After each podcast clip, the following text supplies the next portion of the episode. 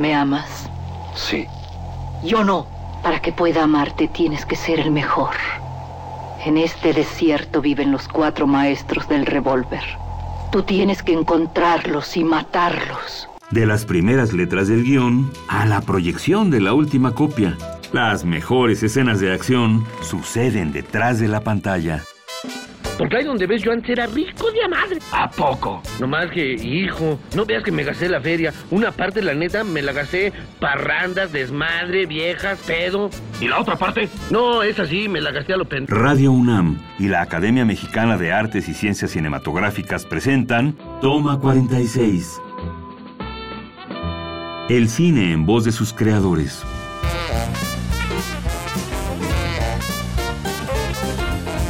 Hola, soy Adriana Castillo, secretaria técnica de la Academia Mexicana de Artes y Ciencias Cinematográficas. Hoy está con nosotros Adriana Paz, oficio actriz.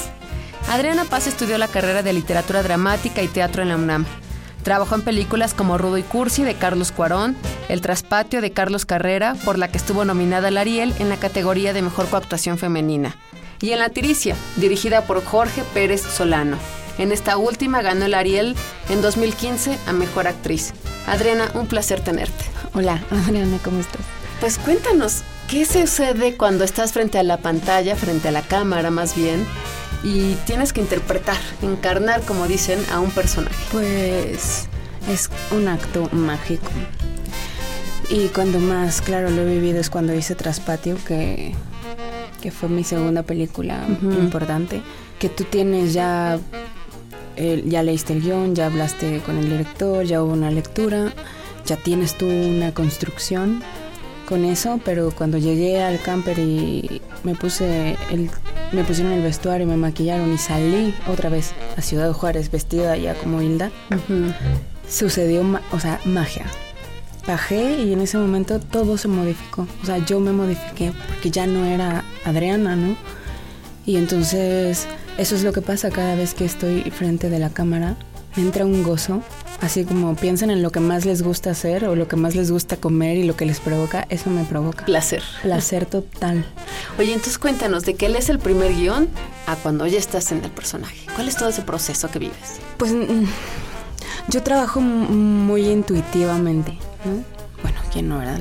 Los actores trabajamos así como muy inmediata, ¿no? Entonces, bueno, leo y no puedo evitar, aunque siempre traigo la vocecita del buen maestro que me decía las primeras lecturas hazlas de manera neutral, ¿no? y trata de no empezar a hacer ideas. Eh, maestro que se llama Benjamín Castillo, que estudia en la facultad. Sobre todo él es el que hablaba de la neutralidad para poder como quitarte todas las cosas tuyas y estar lo más desnudo posible, lo más neutro posible para que puedas integrar lo demás. Y bueno, lo intento.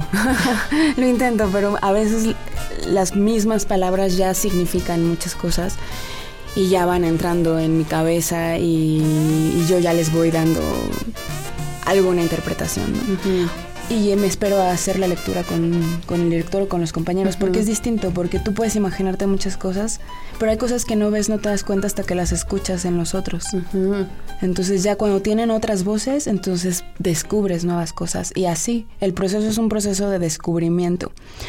Y dependiendo, pues trato de, de hacer una investigación. A veces la investigación es me voy a buscar algo en específico.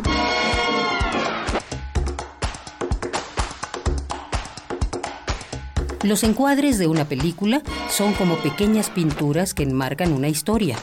Son un elemento narrativo del lenguaje cinematográfico. Están limitados por el área rectangular de la imagen proyectada sobre la pantalla.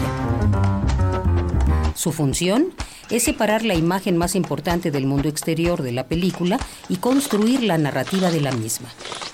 Con frecuencia, el fotógrafo compone la imagen de forma que parezca un mundo en sí mismo. Aunque generalmente el centro del encuadre es el sitio donde tiene lugar la acción importante, a veces se puede distribuir a los personajes y la acción en diversas áreas del encuadre para lograr ciertos efectos. Como público, tendemos a leer un encuadre de izquierda a derecha.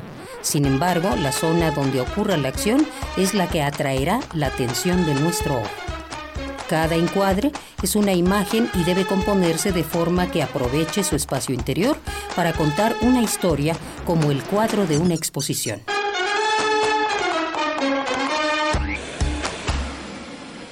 Cuéntanos de qué se trata Traspatio, porque a lo mejor alguien no la No ha lo visto. sabe. Pues el- es una película sobre los asesinatos, los feminicidios en Juárez. Está, está establecida en, en los noventas, que fue cuando se supo, porque no es que empezara a suceder, pero cuando realmente empezó a aceptarse lo que estaba sucediendo allá, ¿no? Que fue un movimiento que hizo una mujer que, que luego murió de cáncer, que es el personaje que interpreta Carolina Politi.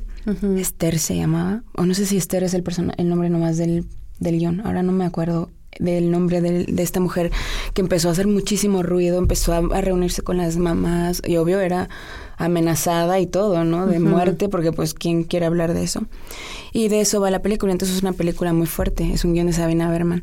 ¿Y tu papel qué era? El- mi papel era Hilda, una, una, una mujer que fue secuestrada, fue violada, fue torturada y, y sobrevivió. Entonces luego ella tiene, es un papel pequeño pero que tiene importancia porque ella va y denuncia. Y entonces gracias a la denuncia que ella hace, el personaje de Ana de la Reguera, que es una policía que trabaja en Juárez, puede hacer todo un movimiento para, para agarrar a los algunos de los malos, porque hay tantas teorías. Entonces, pues bueno, ahí me fui a hacer una investigación, como a leer libros de, de periodistas, a ver videos, a, a tratar de enterarme, ¿no? De lo que estaba pasando. Y me di cuenta que no tenía ni idea, porque son cosas que uno escucha, ah, sí, las muertas de Juárez. ¿Y eso qué, no? Y a veces mis investigaciones son nomás estar viendo a la gente, ¿no? O sea, ver a la gente. Otro maestro, Monroy, me decía, en el metro no se duerman, chicos, el metro ahí está lo que necesitan ustedes para crear sus personajes. Toda la gente, ese es el mundo. Pues finalmente nosotros estamos cargados de todas esas vivencias nuestras o de lo que ves alrededor, porque de ahí es de donde vas a construir tú después a esos personajes.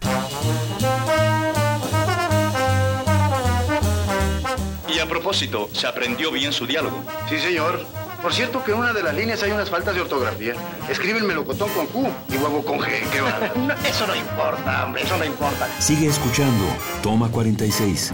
Como lo va usted a decir y no lo van a leer, el público ni se da cuenta, ¿verdad? Claro, hombre, claro. Y haces la lectura con tus compañeros, con el director. Y de ahí a que ya estás en el set o en la locación, ¿cómo es tu proceso interno? ¿Qué pasa? Pues ya voy, voy haciéndolo como de más a menos, ¿no? Ya me voy yendo a las escenas, sobre todo las que creo que me pueden costar muchísimo más trabajo. Y las vuelvo a leer y, y las actúo yo sola, ¿no? En voz alta, porque a veces en tu cabeza están en, de Suenan una manera, distinto. claro. Y cuando las, cuando hablas dices, ay, no, no suena como estaba en mi cabeza. Porque luego esa es otra. Tú imaginas, está la corporalidad, pero luego hay que conectarlo con la voz para que sea consecuente. Porque a veces también dices, qué mal se oye. O sea, sí está todo ahí, pero no me hagan hablar porque, o no hay actores que digas, no los hagas hablar porque no, no está conectado las dos cosas. Entonces luego es que suene y que yo lo escuche. Después estás a la disposición del director. Porque ese es tu universo, y esa es tu cabeza y esa es tu concepción. Pero luego estás a lo que el director dice, no, Adriana, eso no es por ahí, porque él quiere un tono diferente en su película, porque él no ve realmente así el personaje, porque además luego están tus compañeros y los estímulos que ellos te van a dar. Entonces, tú, los estímulos que tú te generaste de ese personaje en tu cabeza no tienen a veces que ver con lo que te va a dar tu compañero. Y entonces ahí está bien padre porque ya tú llegas, pero no sabes qué va a pasar. Esa es la verdad. O sea, no sabes y entonces eso también es bien emocionante. Entonces yo llego preparada, pero abierta y disponible y maleable a lo que vaya a suceder y eso me divierte mucho, ¿no? También a veces digo, es que yo no creo que esté por ahí lo que estén diciendo, pero bueno, vamos a ver qué pasa, así como lo están diciendo, y siempre toda mi energía va en eso, y siempre de la manera más orgánica y más natural posible y más vívida posible. Oye, cuéntanos de estas películas en las que he participado, Rudy Kurz, El Traspatio, ahora La Tiricia y, y otras. ¿Cuál ha sido la escena que más te ha marcado, que te ha dejado huella? Pues la licuadora, de Rudy Cursi. Porque es un personaje bien bonito, bien divertido y complicado también. Ahora me cuesta mucho más de pronto este tipo de personajes porque el drama se me da mucho más desde que estudiaba teatro. De Traspatio, por ejemplo, la escena del del interrogatorio, que curiosamente las dos son escenas de casting. O sea, las, esa del interrogatorio que fue muy difícil, esa fue la escena del casting. En la tiricia también, o sea, es que no sé, yo creo que eso es lo que, las escenas que, que son las que en las que te quieren ver son las que más recuerdo yo, porque por algo las escogen para... Sí, son las medulares, las Claro, así, esenciales. bueno, ahí, ahí quiero ver si esta morra hace esto, bueno, ya. Entonces sí puede, puede, podemos trabajar en lo demás. La pluma de Vicente Leñero escribió algo más que narrativa y teatro. Este autor también incursionó en el séptimo arte. Su primer guion cinematográfico fue El Monasterio de los Buitres, película dirigida por Francisco del Villar. Más adelante, adaptó su propia novela Los albañiles para la pantalla grande. El filme fue dirigido por Jorge Fons. Tienes dos vales. Ay, no la chifles, que es cantada, chapo. Yo me he fregado como nadie, mano. Oye, aquí falta. Se descontaron cuotas del sindicato. También al sindicato, no te digo. Su cercanía con la narrativa lo llevó a adaptar, entre otros libros, Los de Abajo, de Mariano Azuela, Lo de Antes, de Luis Espota, El Callejón de los Milagros, de Naguib Mahfouz, y por supuesto, Las Batallas en el Desierto, de José Emilio Pacheco. ¿Cómo era aquello de mi amado Nervio Ubaldo? En este mundo todos somos brutos. Unos más hombres, otros más putos. La película con el nombre de Mariana Mariana, dirigida por Alberto Isaac, le mereció a Leñero el premio Ariel por mejor guion adaptado. Y se llevó nuevamente el galardón, unos años más tarde, por el trabajo de adaptación de El crimen del padre Amaro, bajo la dirección de Carlos Carrera. Leñero también realizó guiones originales laureados de igual forma. Tal es el caso de La ley de Herodes. Finalmente, sus últimas páginas como guionista fueron escritas para El atentado. Leñero murió en diciembre del 2014, dejando una huella imborrable en la cinematografía nacional.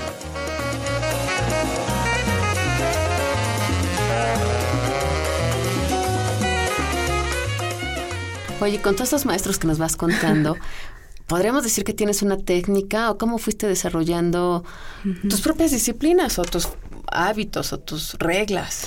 Pues sí, estudié varias técnicas, pero una de las cosas que aprendí con varios de esos maestros es que la técnica es tuya y que tú tendrás que hacerlo y utilizar todas esas herramientas que aprendiste.